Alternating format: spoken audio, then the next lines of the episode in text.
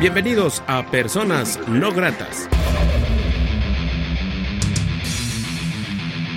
Revista radiofónica con el rock y música alterna de Iberoamérica.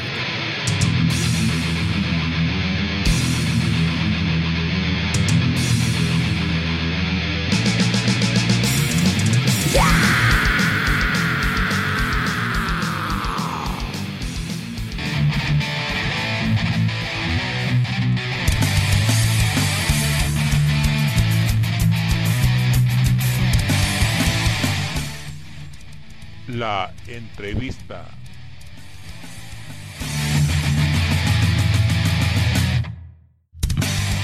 ¿Qué tal amigos de Personas No Gratas? Muy buenas noches. Les saluda Armando Ortiz desde el Estudio No Grato acá en la ciudad de Aguascalientes, México. Saludo cordialmente a toda la gente que escucha este programa en todo el mundo a través del portal de Radio Recambulario, que se localiza en la ciudad de México, a través de Radio Onda Latina de New Jersey y también a la que nos escucha por Imperio Libre aquí en Aguascalientes. La noche de hoy en la entrevista de Personas Gratas tenemos una gran propuesta que tiene 25 años de historia. Debo de decir que esta banda fue de mis consentidas cuando inició en la escena oscura. Recuerdo bandas como Ibernia, La Concepción de la Luna, el mismo Clan. Tenemos aquí a Holo Kick vía telefónica. ¿Cómo estás? Bienvenido a este programa. Hola, hola Armando, ¿cómo estás? Muchísimas gracias por la invitación. Un saludo a toda la gente de Personas No Gratas, a la gente de Rock and Rollario, a la gente de New Jersey, a toda la gente que te escucha y a toda la gente que apoya tanto tus iniciativas como las de nosotros en las bandas de rock independiente acá en México. Ahora, pues, la independencia es muy vasta y creo que es muy fuerte. Creo que a veces supera un poco más a las bandas ya que tienen cierto nombre, en mi punto de vista, en cuestión de calidad, ejecución, etcétera, etcétera. Me gustaría que empezamos a hablar un poco de historia, si te parece. Yo recuerdo a un hueco en 1995 que inicia su historia. Recuerdo la, lo de la batalla de las bandas. Recuerdo también pues, que los produjo Rogelio Gómez, eh, el gran Rogelio. Y también pues que ustedes fueron de la mano con varias agrupaciones de aquel tiempo importantes. Incluso lo que fue el sello Fusión Rock o Rock Fusión de Pirles, donde estuvo Salamandra, Paciencia de Gato, Insomnio. Unas propuestas muy chingonas, pero que se quedó en su, o sea, una avanzada. Platícanos un poco de la historia de Hueco Hollow Kick.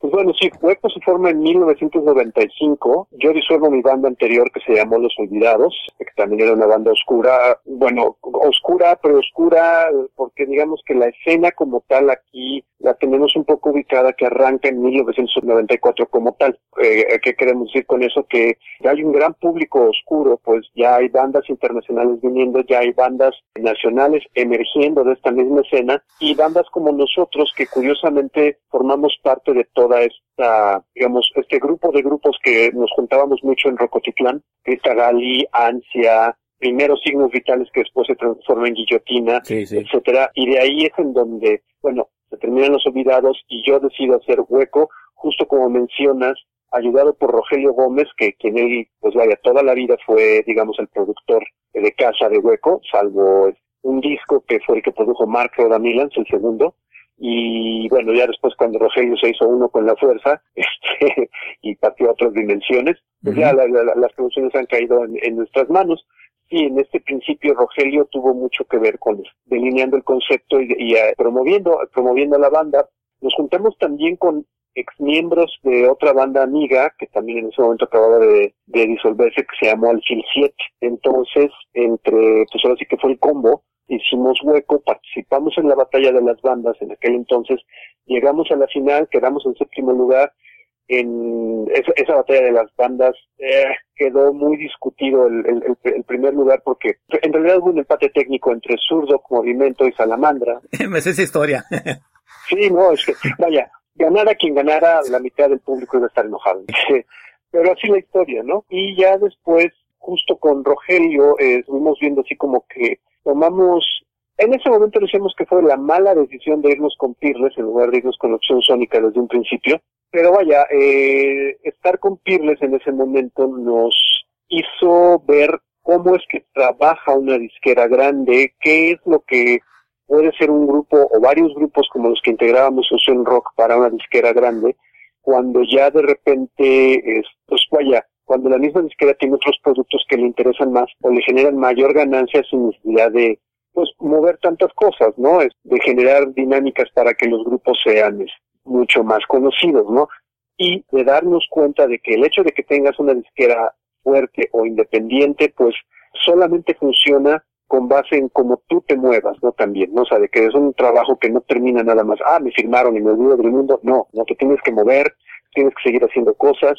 Entonces, este, pues fue bueno, ¿no? Fue bueno estar en Pirles, sí llegamos a hacer varias cosas en, en esos dos años que estuvimos con ellos, más por nosotros que por ellos, pero vaya, el impulso que nos dio fuerte estuvo padre, pero es, son dos años en los que afortunadamente logramos salir, producir un segundo disco y ya irnos con opción sónica. Y en el Inter, pues bueno, supimos que ser un grupo abridor a bandas como Gene of Jezebel, por ejemplo, o a bandas un poco más subterráneas como fue Black Tape for a Blue Girl, o participar en, en varias cosas que de repente pues generadas, ¿no? Como fue el Festival del Centro de la Ciudad de México, que fue bastante importante también para nosotros, estar dentro de combo de grupos de serpientes sobre ruedas que iba a ayudar a las comunidades originarias en ese momento las de Chiapas eh, porque bueno eh, recordemos que estábamos muy enfocados en las comunidades originarias de Chiapas a mediados de los 90 y de trabajar pues con muchos grupos en red, ¿no? Y finalmente generar eso, una red de, de trabajo, una red de amigos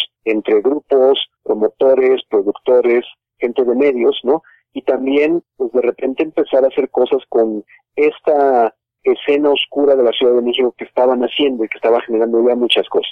Lo del empate técnico, yo he hablado con algunos colegas que estuvieron de jurados y vamos, vaya, yo creo que a veces la suerte es injusta y yo lo veo injusta porque vemos a un Chetes despoticando de, del concurso del Cotitán cuando fue el que le abrió las puertas para lo que es ahora, ¿no? Sí es. Yo me pregunto si hubiera ganado Salamandra, pues a lo sea una historia similar, pero mejor valorada, ¿no? Es que a veces, yo creo que es un cuento muy largo, porque yo a veces yo estoy muy en contra de las injusticias, pero yo veo en ti mucho trabajo, mucha entrega a lo que haces, este, que no, no te has quedado dormido en, o sea, has ido paso a paso en tu camino. Platícanos, José, ¿por qué nació The Hollow? ¿Hay una historia? Ah, sí, bueno, una cosa curiosa que pasaba en la escena oscura en ese momento, eh, me sigue ocurriendo, de hecho, ¿no? Sí. Pero pues como que todos nos, em- eh, vaya, éramos una escena, no era una escena pequeña, era una escena fuerte, te digo, porque pues finalmente pasan cosas como esta, ¿no? Que se, se forman colectivos, y ahorita regreso a lo de Hollow Keeper, justo Sí. por aquí viene, se forman colectivos dentro de la escena oscura, colectivos artísticos que incluyen a pintores, escritores, músicos, performanceros, etcétera, ¿no? Y evidentemente pues somos este un puñado de personas las que nos movemos y todos entre nosotros teníamos como nombres, ¿no? Quien llevaba en ese momento, bueno, no, lo que ha llevado desde ese entonces el colectivo que se llama la Orden del Sister es Daniel de la Fuente, más conocido como Daniel Drac, ¿no? Entonces, todo el mundo tenía este tipo de, de sobrenombres, ¿no? Estaba este chico Mártir, que es su sobrenombre, quien es el que hace la portada del segundo álbum del clan, y pues bueno, todo el mundo llevaba eso. Yo de repente pues no- tenía nada, ¿no? Yo era José nada más, pero justo Daniel Drac se refería a mí como el niño hueco. Entonces era el niño hueco esto, el niño hueco el otro, niño- y de repente dije, bueno, pues ahora le va, está padre, ¿no? Vamos a ponerle, también digo, estamos en un momento en donde lo anglofílico pues, está todavía encima de nosotros, entonces en lugar de decir niño hueco, pues me pongo The Hollow Kid, que es exactamente lo mismo, ¿no? Pero te digo, era una escena tan rica, igual, fue en 1997 cuando hicimos este primer festival multidisciplinario de alta alternativo que básicamente era un festival oscuro. Lo logramos hacer en el Colegio de San Ildefonso, Arturo Saucedo, que es un promotor y que fue uno de los gurús de la escena oscura cuando trabajó en radioeducación. Él nos consiguió, es, digamos, nos conectó con la gente de San Ildefonso, pues, y lo que ocurrió fue una cosa muy chistosa porque ese mismo día que estuvimos en San Ildefonso, tocaba Christian Death en Rocotitlán. Entonces, pues teníamos así como que esta incertidumbre de si iba a caer gente, ¿no? Al evento, pues. Y afortunadamente cayó muchísima gente. Hubo gente que fue a Rocotitlán a ver a Christian Death, hubo muchísima gente que nos fue a ver a nosotros. Ese día estuvimos Hocico, estuvo Hueco, Veneno para las Hadas y Horizonte de Sucesos, más todo lo demás que hubo, las pinturas, el performance, etcétera. Entonces fue una cosa bastante padre, ¿no? Bastante linda que tenía la escena en ese momento, ¿no? En esos primeros cinco años. Que trataba de abrirse puertas hacia otro tipo de, digamos, de nichos, porque San Ildefonso no es un nicho oscuro, sino es un nicho en general, pues. Y que trataba de pues promoverse fuera de lo que es una, una escena oscura sino llegar a distintas a distintos otros medios y distintas otras cosas no entonces pues sí, trabajando con Daniel, trabajando con la misma banda, trabajando ya con Opción Sónica, pues fue como, tú mencionas, ¿no? O sea, que uno tiene que estar macheteándole de su, de su chamba y uno no, no, termina, ¿no? Así tengas un muy buen manager, una muy buena Sí. disquera. Si tú no te preocupas por tus cosas, pues de repente vas a perder mucho y vas a quedar de repente, pues, en un limbo. Y eso también se convierte en credibilidad, experiencia y respeto a tu trabajo. Holo Kick, ¿te parece si presentamos una canción de aquella etapa, de aquella gran producción de Peerless de 1997? Yo en lo personal, ese disco lo tengo en físico. Es un disco que hasta la fecha conservo y que me laten muchas canciones. Ok, bueno, ya vamos a escuchar, es, ¿qué te parece? Un Dios Nunca Muere, que es una canción que rara vez tocamos ahora. y que de hecho en aquel entonces rara vez tocábamos también, pero está, está padre, ¿no? Entonces vámonos con Un Dios Nunca Muere del primer disco de Hueco que se me compila en 1997 del mismo nombre.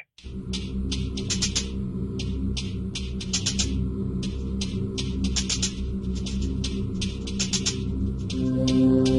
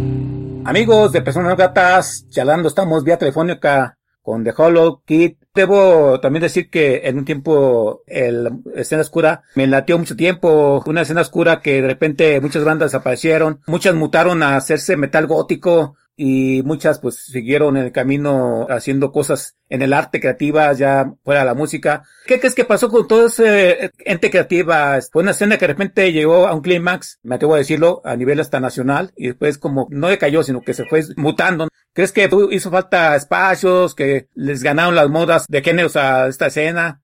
pasaban cosas muy chistosas, ¿no? Una, ahorita que lo mencionas, de que de repente todo el mundo mutó al metal sinfónico gótico, a Hueco en ese momento nos, de repente nuestros haters, nuestros, la gente que nos troleaba mucho, nos decía que éramos metaleros, ¿no? Porque en ese momento estaba muy de moda el sonido Cleopatra, que era, pues, la distorsión, estas atmósferas muy, muy ambientales, eh, casi no, no había esta parte rasposa, ¿no? Nosotros veníamos más de una escuela de Bauhaus, una escuela de la parte ruda de The Cure, ¿no? Una escuela mucho más tirándole a, Black Sabbath, pues, eh, a, Alice Cooper, todo ese tipo de cuestiones. Entonces, pues éramos más rasposones. Y en esta parte, de repente aparece Lacrimosa y Evanescence y de repente, y, la escena se vuelve metálica, ¿no? Este, muy, muy, muy sinfónica. Pero más bien, ¿sabes? Lo que ocurrió fue que, eh, sí, como dices, de repente tenías dos, incluso tres revistas que se dedicaban a la escena oscura, ¿no? Que tenían difusión nacional, eh, salieron muchas casas editoriales, muchos grupos, o sea, muchas, muchas cosas, pero lo que el gran cáncer de la escena oscura en México es una endogamia tremenda, ¿no? Que esta parte que yo te comentaba de que buscábamos sacar a la escena, vaya, pues colaborar con otras escenas, una escena surf, una escena progresiva, con grupos de, ahora sí que de chile, carne y mole, independientemente de que fuésemos un nicho muy definido, se perdió, perdió y pues se hizo ahora sí que la escena hacia la escena, y, si de repente tú ves, no, no es mentira, libros eh, como el gran trabajo que hizo el señor González, o este libro de, David Cortés, de los 100, 100 discos esenciales del rock mexicano, y muchos otros, de repente no se menciona la escena oscura, aunque somos una brutalidad de grupos, ¿sabes?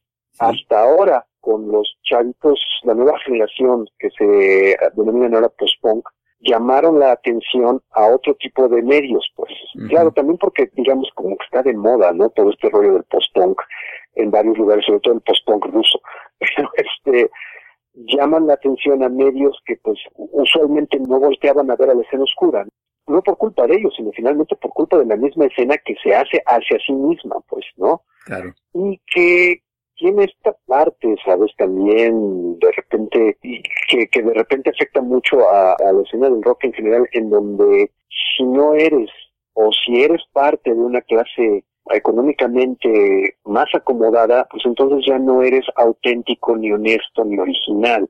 Hay mucho de eso en la escena oscura, ¿no? Es, desafortunadamente. Entonces, pues sí, grupos que pueden ser, de repente, firmar con, deja tú con una disquera grande, sino con disqueras pequeñas como lo fue Noise Control o como es Intolerancia y demás, te ven con recelo, ¿no? Ya no eres, ¿por qué? Porque no estás, no eres verdadero desde este punto de vista, lo cual es muy sonso, ¿no? Porque al final eso te cierra puertas y eso fue lo que en gran medida desde mi punto de vista y, y, varios lo compartimos fue lo que le ocurrió a la escena aunque de repente pues en una zona como la Condesa que es esta parte hipster de la ciudad encontrabas o encuentras tres de los de los antros bares más importantes de la escena actual no aquí que son el Bizarro el Dada X y el y el Real Under eh, ahí están pues es una cosa muy curiosa pero sí la escena en sí tiene estas reservas, desafortunadamente. Coméntanos quiénes se integran actualmente a Hueco, ¿no? Se me había pasado esa pregunta.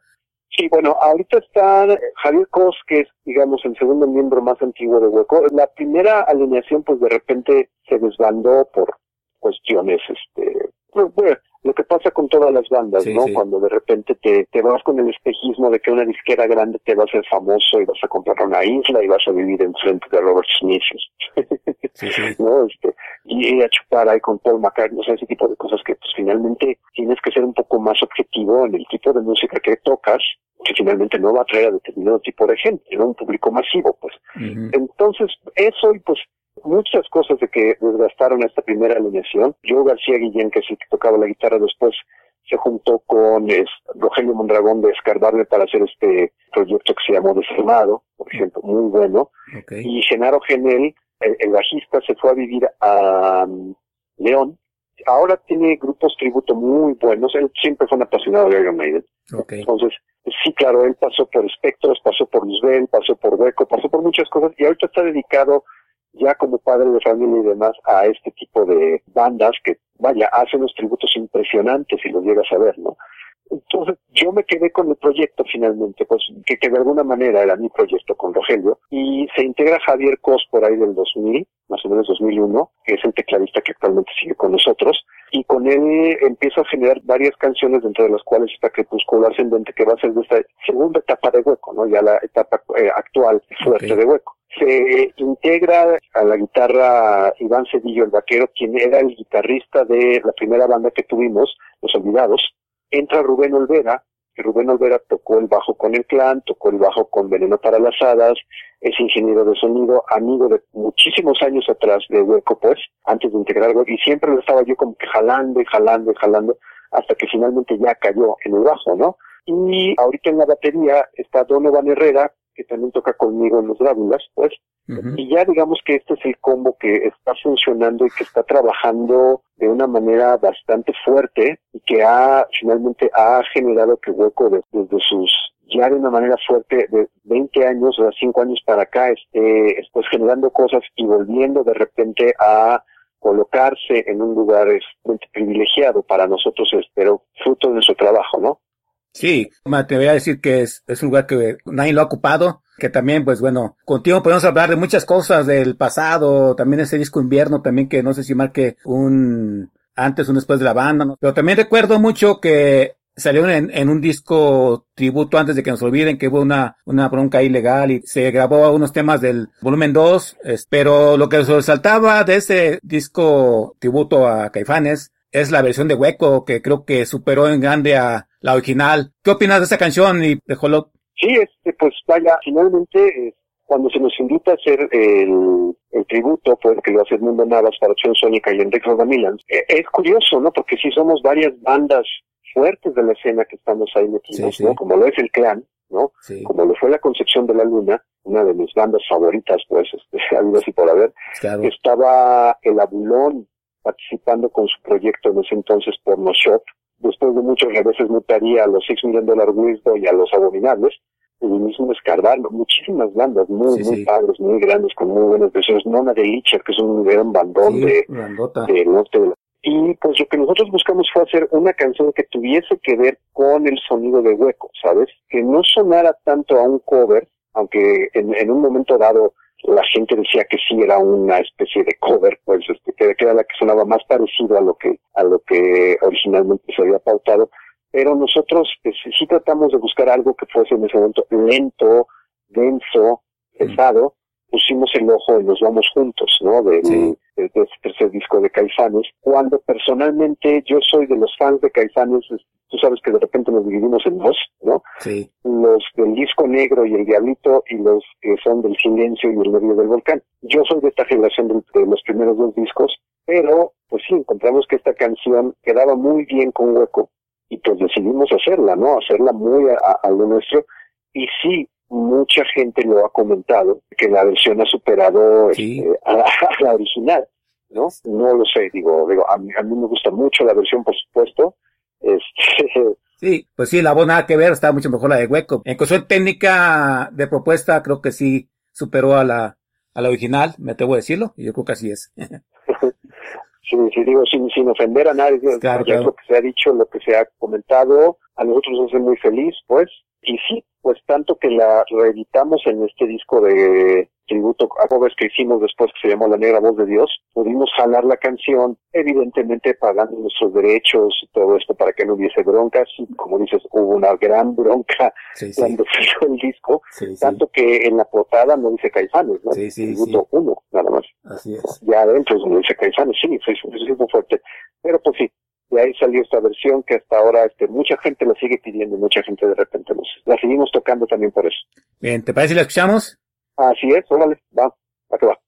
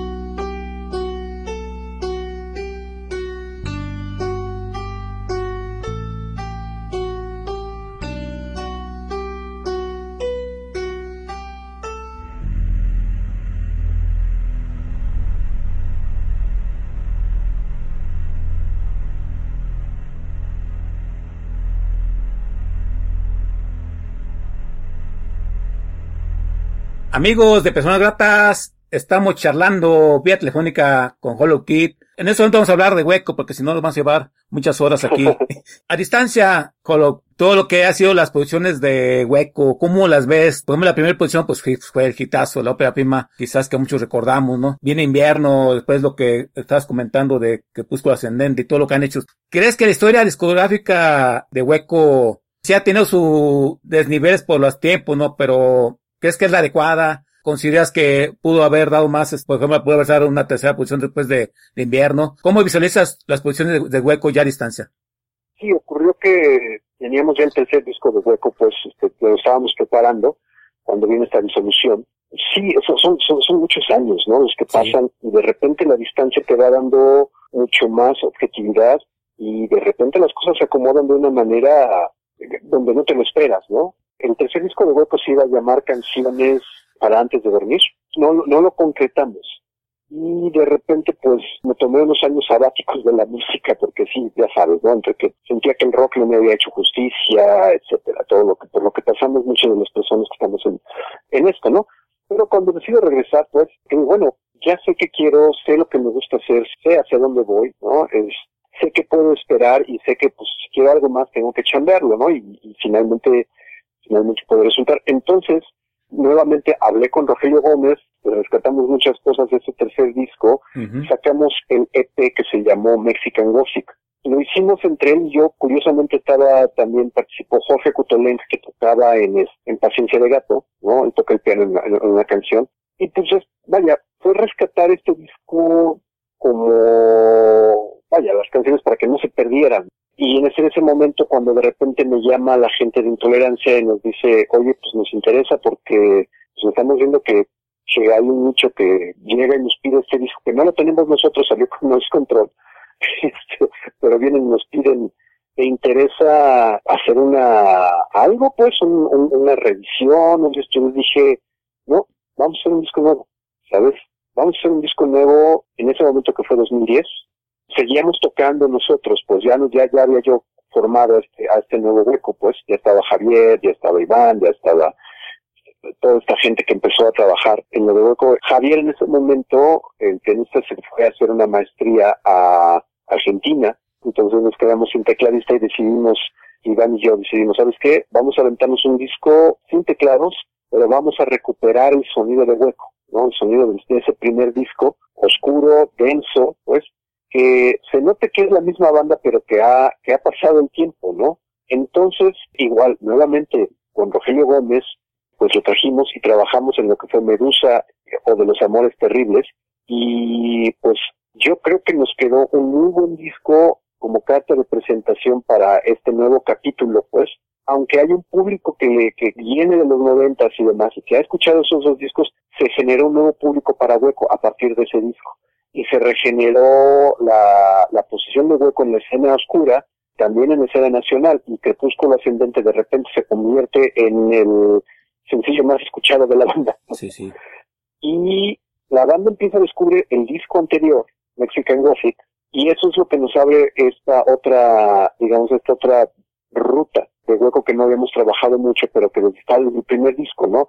Entonces, tú tienes en el primer disco canciones justo como lo que acabamos de escuchar, que fue un Dios nunca muere, El ángel exterminador, y canciones de repente justo como está es, Nos vemos juntos, que son estas partes densas de hueco. Pero también en este primer disco está Holocausto, que es una cosa un poco más pop, ¿no? Más new wave. Entonces, en donde se puede inscribir Crepúsculo Ascendente y se pueden inscribir canciones de este disco. Pero el Mexican Gothic abre la, la ventana a canciones como Sodoma, canciones como Arrullo, es esta otra parte que siempre quise hacer en esta primera etapa de hueco, pero nunca lo pudimos lograr. Ahora ya lo estamos logrando, ya lo estamos haciendo, esta parte entre atmosférica acústica, ¿no? En donde hemos tenido unos resultados tremendos con la, con la parte acústica, ¿no? En diciembre del año pasado nos presentamos en este lugar que se llama el Teatro Lúcido, que es así como que este teatrito que recupera mucho lo que fue Rocotitlán, pues, multidisciplinario, pero donde se presentan bandas muy escénicas. Entonces pudimos hacer esta parte acústica muy padre. Invitamos a Humberto Álvarez de Sangre Azteca a echarse un palomazo con nosotros con su acordeón. Roy Cañero de Termo también participó con nosotros en algunas canciones. Entonces, sí, de repente hay esta parte donde dices la, la, la discografía, a mí me hizo usado sacar muchos más discos.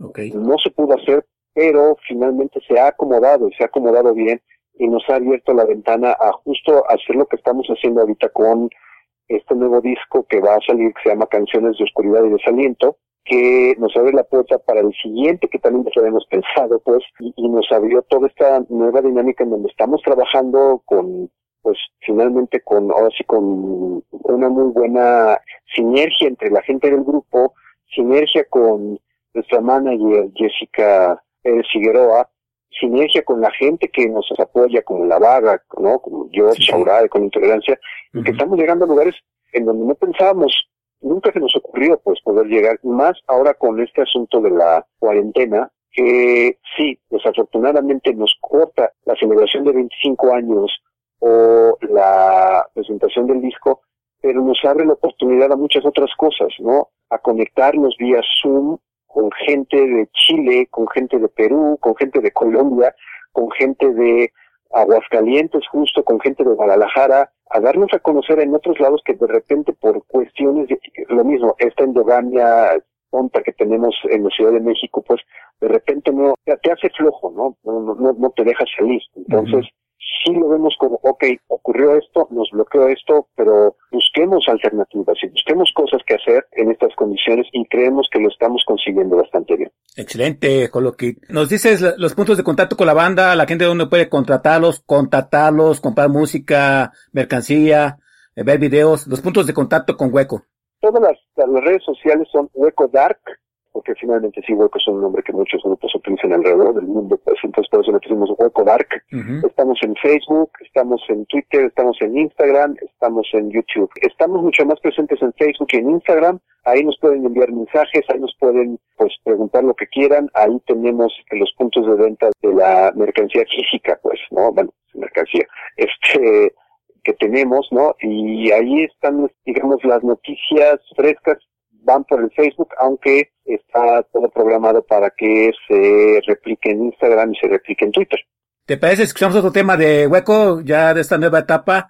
¿Lo presentas para la gente que escucha Personas No Gratas? Ok, perfecto. Vamos a escuchar el último sencillo de este disco que estamos a punto de sacar. Bueno, de hecho es el sencillo más reciente. Se llama Red Devil. Si pueden ver, eh, aparte el video que tenemos, que fue una animación que hicimos justo en esos días de cuarentena, chequenlo, está en nuestros canales y aparte digamos que es una es una triada es el video es la canción y es un cómic digital que estamos regalando. Si lo quieren contáctenos por nuestro Facebook y con muchísimo gusto se los enviamos. Es el más reciente sencillo de Hueco Red Devil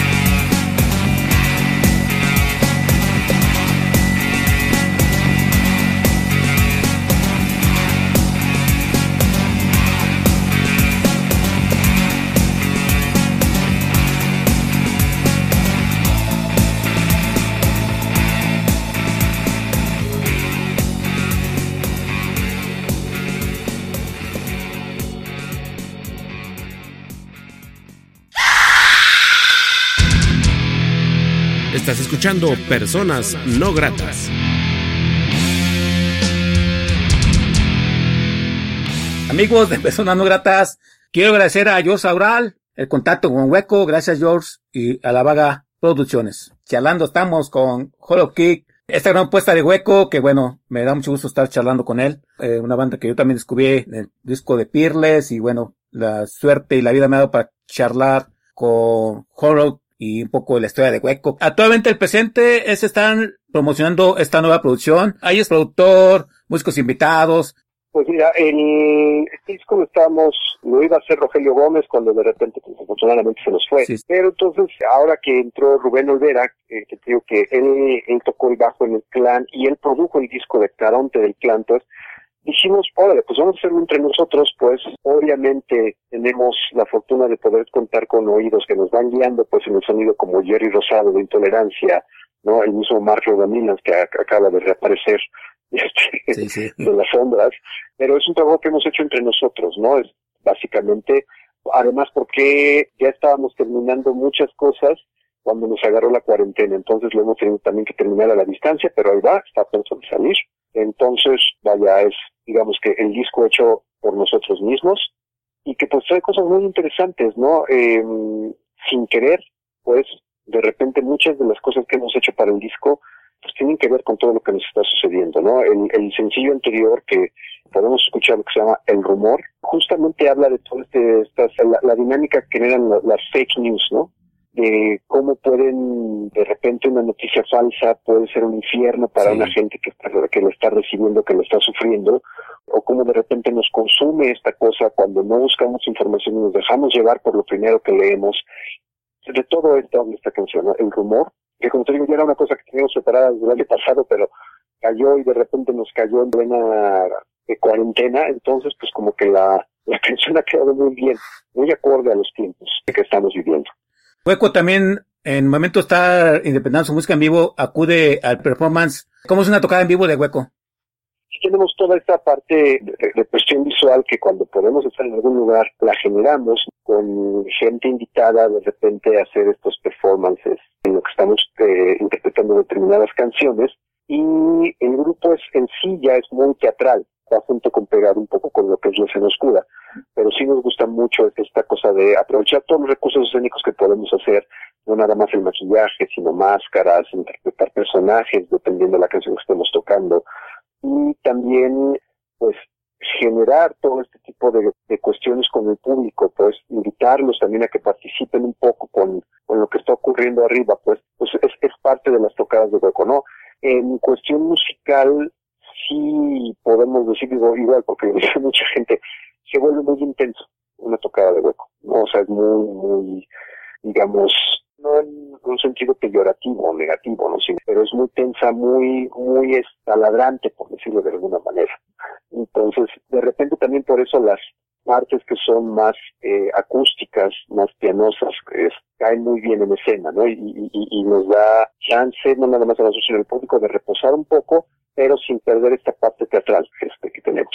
Pues ojalá algún día sea posible que estén acá por Aguascalientes, cuando pase esta pandemia o pandemia, lo que sea, porque sí le partió la madre a la independencia. Yo afortunadamente pues tengo un trabajo estable, pero sí a veces pienso en muchos amigos músicos que tengo de todas partes que la están batallando y por eso te pregunto, Hollow, ¿a qué se enfrenta una banda independiente como Hueco para seguir creyendo lo que hace? ¿Cuáles son las principales problemáticas que tienen ustedes? Pues una, eh, una de las cuestiones que de repente son cosas que te frenan, pues es que si una banda independiente tiene que sacar recursos de otros lados, ¿no? Muchos de nosotros, eh, hablo de músicos, ¿no? Amigos, sí. tenemos que recurrir pues a otro tipo de chambas, ¿no? Tenemos nuestra- ahora sí que nuestra chamba de día y aparte la chamba de noche pues es el grupo, ¿no? Sí. Eso hace también de repente justo que no puedas hacer cosas que una banda que se dedica absolutamente a esto puede hacer, como es irse de gira en, en varios momentos, ¿no? No nada más giras nacionales, giras internacionales, como nuestros amigos de Elsevier, por ejemplo, que ellos tienen estas eh, giras anuales, bueno, cada dos años se van a Europa, sensacional, pues, pero bueno, nosotros, pues, por cuestiones de chamba, cuestiones de familia, de repente nos tenemos que quedar. No obstante, en situaciones como esta, pues, somos, digamos, afortunados y privilegiados, pues, porque al tener una, una chamba extra, nos abre la puerta a hacer varias de las iniciativas que estamos desarrollando para poder llegar a todos lados, ¿no? Grabar canciones, grabar cosas, hacer material nuevo, o sea, versiones de las canciones, presentarlos en los, en los festivales a distancia que se están generando, ¿no? Entonces, esa es, este, digamos que la parte más difícil, pero ahorita ha sido la parte más, digamos, más bondadosa para varios de nosotros. Ahora, claro, también depende de la chamba que tengas, ¿no? Ahorita acaban de hacerle un reportaje justo a Javier, Javier Cos, nuestro tecladista, porque él es psicólogo y él trabaja justo dando terapia en el Hospital Juárez desde antes de lo de la pandemia, pero ahorita en la pandemia él está encargado de darle terapia a la gente que está enferma de COVID, a la gente que llega allá al hospital y lo que justo la maestría que él fue a estudiar a Argentina fue musicoterapia. Entonces está aplicando todo esto a, a la atmósfera que se está viviendo en el Hospital Juárez, pues, alivianando muchísimo a la banda con, pues, con canciones, con música, con todo lo que puede hacer. Entonces, pues finalmente, o independientemente de que sea parte del grupo, ¿no? Pues son ese tipo de gente que dices, bueno, que se lo están jugando por todos Sí, nosotros, claro, ¿no? claro, Y nosotros lo único que o sea, tendríamos que responder es, pues, haciendo lo mínimo, que es cuidándonos, ¿no? Nosotros mismos unos a los otros y demás. Independientemente de eso, es, pues sí, son los pros y los contras, ¿no? De, de, de una banda independiente. Bien, ¿te parece que escuchamos otro tema de, de ustedes, de Hueco? ¿Lo presentas para la gente que escucha personas nuevas? Ok, ok, vámonos con esta otra canción que también ha sido muy bien recibida de este nuevo material, que se llama Cielo Negro, que fue justo el primer sencillo de este disco que estamos sacando. También pueden checar el, el, el video que hicimos, todo, todo esto igual, lo hicimos, hablando de la independencia, lo hicimos nosotros mismos con nuestros celulares. Pero bueno, a continuación que van a escuchar se llama Cielo Negro.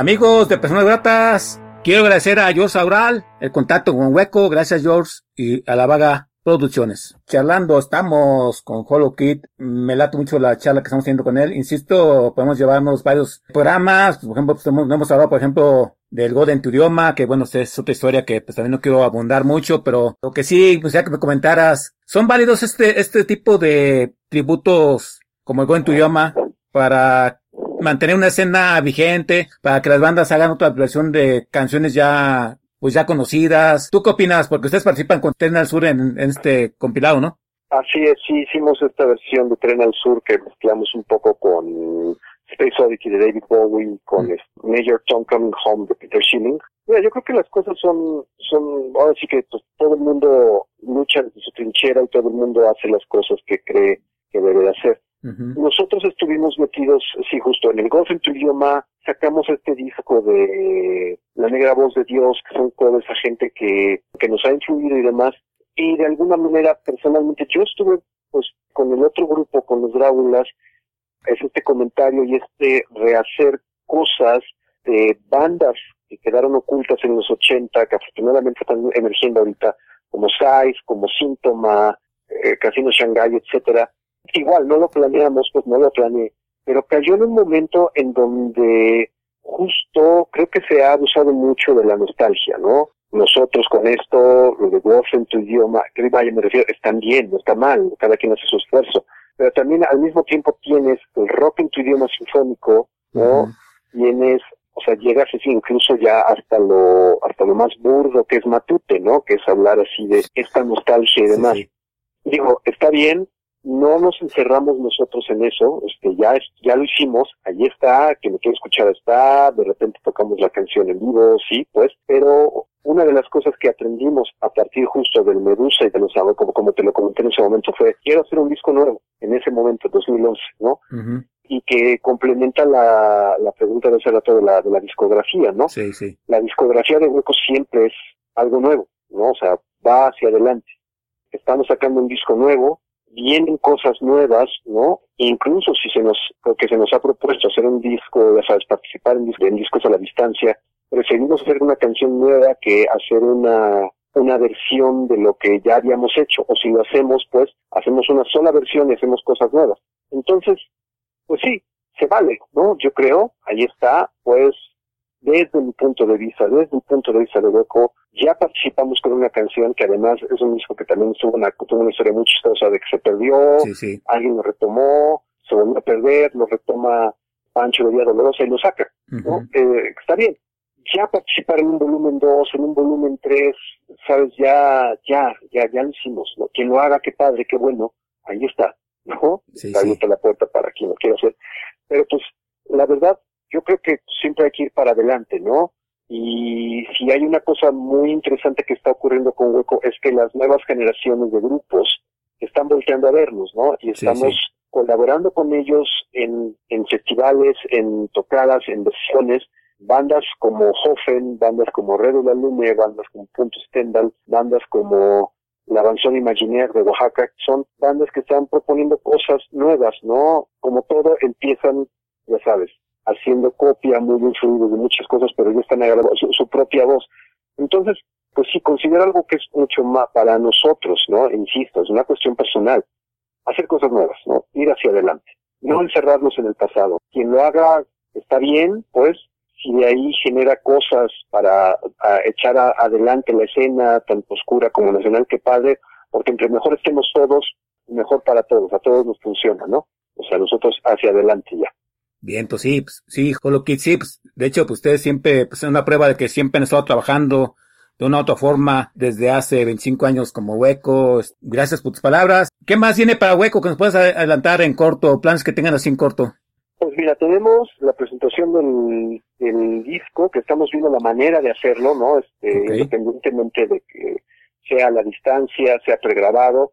Sí lo vamos a hacer. Para octubre vamos a tener ya esta presentación, por supuesto, estaremos avisando, los estaremos invitando a ti y a, a todo el público Gracias. quienes de tantos lados pues a que nos acompañen, estén con nosotros. Vamos a hacer eso. Estamos este también tenemos este proyecto que nos, nos invitaron y lo estamos haciendo musicalizando la versión de El infierno de Dante Alighieri es esta película muda de 1935-37, pues para igual la pensábamos presentar, si no la podemos presentar, la vamos a soltar en línea y pues terminando este disco, pues ya estamos trabajando en lo que sigue, o sea, a lo que viene, ¿no? Es lo que va a seguir el siguiente disco de Hueco. ¿No? Entonces, pues, pues eso es lo que te puedo adelantar ahorita. Okay. Ah, bueno, y por supuesto que vamos a sacar el disco para los amantes del formato físico.